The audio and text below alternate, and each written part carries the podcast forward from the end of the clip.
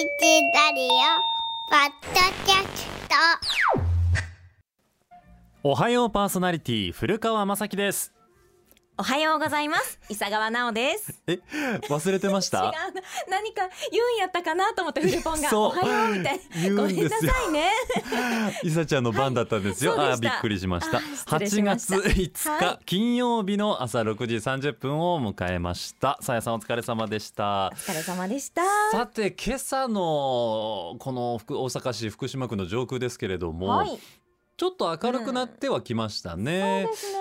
ただ4時半ぐらいでしたかね、私タクシー乗り込む時には結構暗くてですねガッチさんがいつの日かを言ってましたけれどももうすでに日の時間がなんか短くなってきてるのかなってね確かに夏至もありましたからどんどんどんどん日中の時間は短くなるんですけれどもえもうって感じの思いますね。ねえ。毎週こう同じ時間にタクシーに乗り込むと、うん。よくわかりますよね。そうなんですよ。比較できるんですよ、はい。同じ金曜日の朝を定点観測してるような感じでね我々としては。私も今日思いました。今日ちょっと暗い。そう暗めだなと思って、で今上空で言いますと雲がでも結構分厚く見えてますね、うん。ただ雨雲じゃなさそう。あうんの気象レーダーの方でね、雨雲レーダーで見たらい。雨雲ではなさそうなんですけれども、スカッと晴れた朝という感じではないんですけれどもないね。8月に入りました、はい。金曜日です。皆さんいかがお過ごしでしょうか今日ちょっとまずおお便りからご紹介したいなと思います。えー大阪府大阪市天王寺区にお住まいです。28歳男性の方。フルポンのふるさとトークに心を惹かれて、先日プラッと住吉周辺に出かけてきました。ありがとうございますフル散歩、はい。2週間前ですかねね。もうね。あの私の生まれ故郷住吉区住之江区エリアの安流商店街っていう、あのこじんまりとした、まあ、あの商店街をちょっとご紹介させていただいたんですけれども、はい。そこへ行ってくださったんですか、まあ実際に巡ってくださったんかな？28歳男性の方。あでしかもはい。天王寺区にお住まいなんでしょ、ーそう。私その後の人生は天王寺区で育ったんでねなんかちょっとこそうシンパシーを感じるんですけれども、えー南海で住之江駅へ近くの商店街で欲しかった雑貨を買いお昼を食べてはい。住吉大社近くまで歩いて阪海電車で帰ってきました。フルポンの生まれ育った街の空気を満喫できた素敵な休日になりました。う わあありがとうございます。嬉しいですね。そうそうそう、あのコーナーのの目的っていうのはまあ基本的に自分が生まれ育ったけれども最近足を運んでいないところにぜひ行ってみてくださいっていう意図だったんですけれども、はい。まあ裏テーマとしてはぜひ住吉区住之江区、あまり馴染みがない方行ってみてねっていうところがあったので、こうやって実際に行っていただけると嬉しいです嬉しいね。結構こう広がりがありましたねい。やそうですその。後だってロンドンさんがリスナーさんでいらっしゃって。そうや先週ね。そう最新のね、あのスイーツを送ってきてくださってうんわざわざ届けてくださったんですよ ABC まで暑かったのにね先週金曜日も本当ありがとう。奥津野さんねロンドン本部の。奥津野さん。ありがとうございます。美味しかったです。美味しかっスフレた、うん。本当美味しかった、この28歳天王寺区の男性の方にもロンドンのクレープ食べてほしかったんですけどね、今は残念ながら、まあ、ないんですけれども、うん。えーぜひあの皆さんもあの地元のねおすすめの商店街なんかもあったら教えていただきたいななんて思いますけれども、ね。えーあお便りいただいたこちらの男性の方にはおはパソのシールをお送りします。はであのー今日何の話しようかなと思ってたんですけど、ま金曜日僕ら週1なのでその週にあったこう心に残る出来事みたいなのをね、はい。僕はそのこのオープニングで喋りたいなと思ってたんですけど、まあ今日はこれだなというものがありましてなんでしょ男性はどうでしょうね。自分でするっていう人もいればお。いやお店に出しますっていう人もいると思うんですけどあう。ちょっとピンときたかピンな。ときた、うん。なんだと思います？クリーニング？あ。いや。近いけど。クリーニングあれじゃない？あのアイロンがけ？でもない。でもない。でも身につけるもの。え、そう。なんやろ？その他。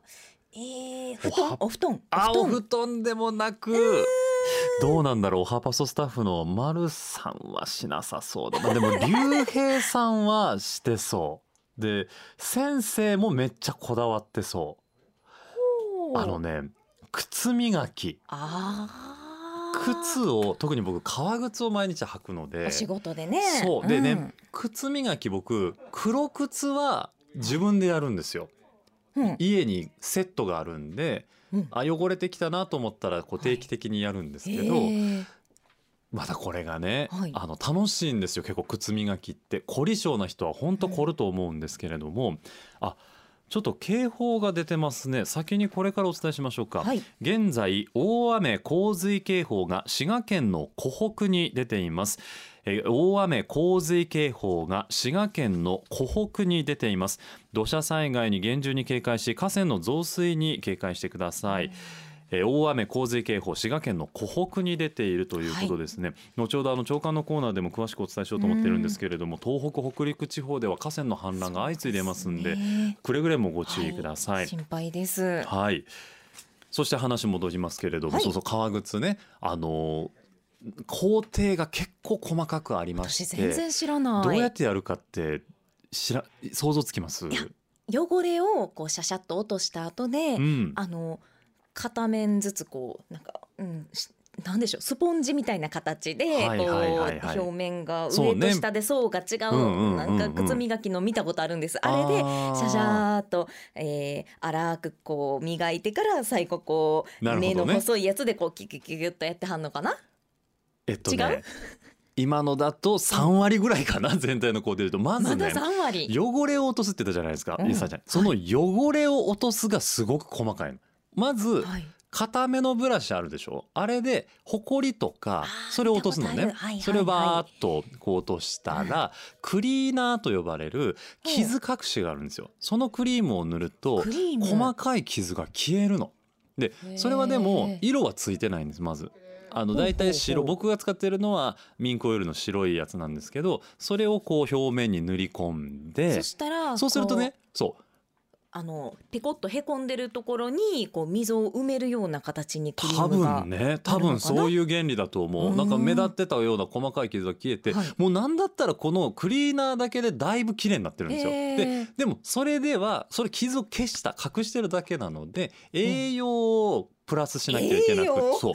靴に栄養？皮だからやっぱ栄養を与えなきゃいけないんですよ。ではあのその靴の色に合ったクリームっていうのがいろんな種類売られてるんで自分の靴の色に近いなこれと思うようなクリームを塗る。で僕の場合黒だから黒いクリームを塗る。いそしたら黒のクリームを伸ばすまた別のブラシがあってね。僕はこれ豚毛のブラシを使ってるんですけど柔らかめなんですよ。だから最初の汚れ落としのブラシよりも柔らかめのブラシでそのクリームをまん。べんなくこうすりつけるのねでこれでいいんだけどこれではちょっとまだ粗いから。だってブラシで伸ばしてるだけなんで、はい。そこからねあのなんか僕はミトン型あのほら熱いものを取り出す時とかに、キッチンミトンみたいな感じで手にはめてこうキュッキュッキュッキュこう擦れるような布があって、それでもうさらに細かく塗り込んでいくんですよ。でまだまだーまだ。まだ。キーもうすでにこれで私キー遠くなってるんよ。これでちょっと乾かすでしょ、うん。でその上から艶出しの、はい。あの塗り薬みたいな薬じゃないんだけど うん。塗るものがあってそれを塗るの。でまだなの。でそれでうん。だいぶテリテリだってほぼ完成に近いんだけど、はさらに乾かしたら最後にうん。撥水加工のあるスプレーを振りかけてして。陰干ししてうん。完了なんですよ。え結ー構ステップがまあ多分本気でこだわってらっしゃる方はもっとあると思うんですよ。あのつま先を輝かせるための工程とかもあるけど僕それはやってなくって。トータルどれくらい時間かかるんですか？あのねもうがっつりやると20分ぐらい。だって乾かす時間もあるから、うん。しっかりやりたかったら1時間ぐらい。急いで20分ぐらいかかるんですけど僕の場合は。でね。どれくらいの頻度でやらなえーっとね。あかんのです？ギリギリもうね僕物草なんでギリギリまでこれやらんでもいけるやろうって耐えて、はい。1ヶ月。一ヶ月か。月一回はやってるんだ。2ヶ月経つともうちょっと、はい。うんやらななって感じなんですけどへしかもこれ、えさっき言ったようにその靴の色のクリームを合わせなきゃいけないんで、僕は基本的に黒しか家でやらない。そういうことなんですね。で黒だけやるっていうのはクリームの色があるんですね。茶色もちゃんとね対応のいはい。はいいクリームあるんだけど、なんかキリがないですもんね。違うかったらどうしようってね、目で見て一緒だなと思ったけど、はい。っていうのでこの間初めて僕人生でお。お店に出したんです。あ。いいんじゃないですか？革靴をプロの方に。ボロボロだったの。もうつま先とか傷だらけ色も落ちてる剥げてるところもある、うん。そしたらねはい今日僕履いてきてるんですけど、あそれなの？ちょっと見てもらっていい？すごいのこれ、つやキラキもうピッカピカ。これ見て。ラえこれダメージ大きかったんですか？元は。もうもうもうこのつま先なんて、うん。み目も当てられないぐらいの白いグサっていう傷とかも入ってたの、えーそんなもう一切ない。のほらあのねごめんね。革革なのに、うん。あの女性のあのエナメル靴ぐらいツヤツヤですよ。エナメルぐらいそうでしょ？なんだったらちょっと顔映るんじゃない？の顔映るわ。わ これそうあのルクアイーレのはい。何階あれ？9階？蔦屋書店ってありますでしょ、はいはいあります。あそこに入ってるバーニッシュっていう靴磨き屋さんに初めて出したんですけどでね3種すごい類、ね。あの値段帯によってこうパターンが分かれてるんですよ、うん。松竹梅みたいな、うんうん。もうそれのもうねもうどうせやったらもう一いいやつね。一番上ので行こうやと思って。うん。かっこいい。2700円ぐらいしたんですけあどーでも両足でね。しますはいはいもうそしたらこんな。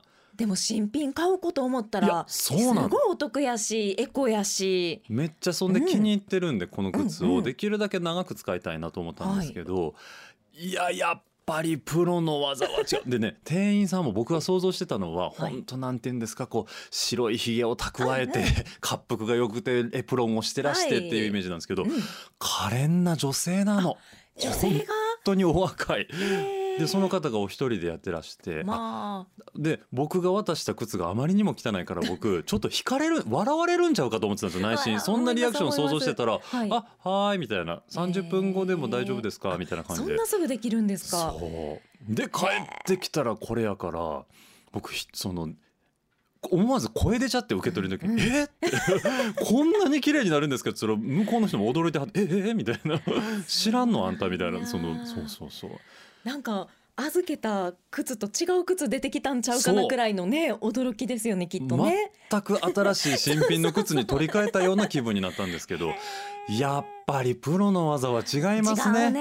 そうやねっていうのを今日のメッセージテーマにしようと思いまして、皆さん例えばその庭の剪定とかお持ちの方はん。何でもそうクリーニングでもいいです。私の靴磨きもそうなんですけどうんうん。自分でもやるやれるんだけど、はい。あえてお店に出したもしくはプロの技を間近で見たらやっぱ違うなと思ったご経験あ終わりでしょうか。ね子供たちのあの教室とかも自分でプールを教えるんもできるじゃないですか。はいはいはいはいはい、でもやっぱり甘えが出るから、うんあの教室に通わせて先生に習うと、うん。あの息子もずっと水怖いって泣いてたんですけど、うんうんうん。今喜んでもうプール楽しみに行ってますもん。あれすごいですね、うん。やっぱり教えるプロっていうのがいらっしゃるって実感しますよねそういう時にね。思いました。ぜひ皆さんの身近のやっぱプロは違うな話お寄せください、改めて宛先お願いします、はい。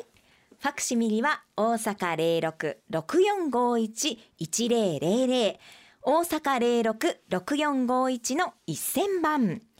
メールアドレスはおはアットマーク abc 一0 0 8ドットコムでお待ちしています。